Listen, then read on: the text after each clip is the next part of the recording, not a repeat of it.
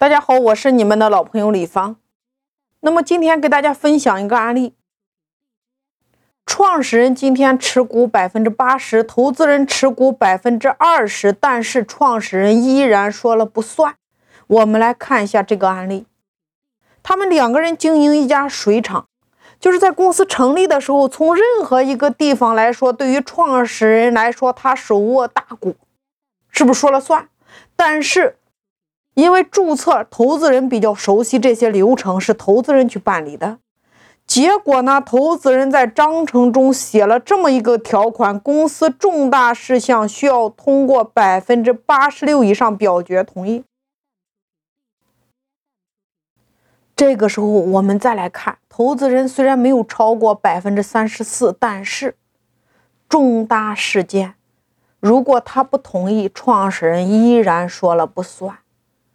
所以，我们说今天控制公司，你需要有，要么你章程控制，要么协议控制，要么你透过股权控制。所以说，大家一定要明白，它不是说今天谁占的股份多，谁就能够控制公司，这里边需要你来设计。所以你千万不要等到你们股权出问题的时候，你再去回望你的章程，你会发现漏洞很多。很多事项都没有约定，导致你们股东双方进行纠纷。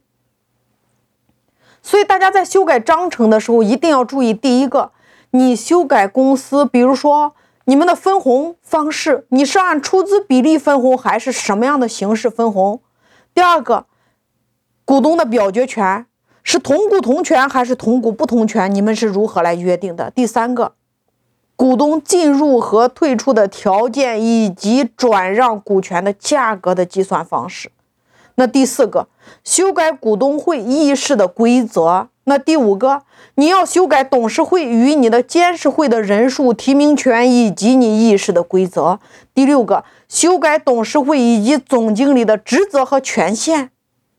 所以说，大家在章程进行修改的时候，这六个核心点一定要注意。那么我再来给大家分享一个，如何透过股权来整合你的店长。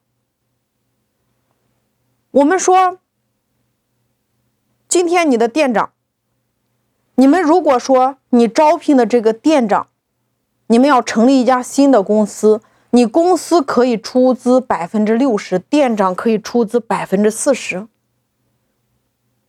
回本之前，你们可以按照投资分红；回本之后，你们可以约定店长分红百分之六十，公司分红百分之四十。那如果今天店长能够再培养新店长的话，新店长开业，也就是说新店开业的话，这个新店长这家店，那么老店长可以持有，就是拿新店百分之十的分红。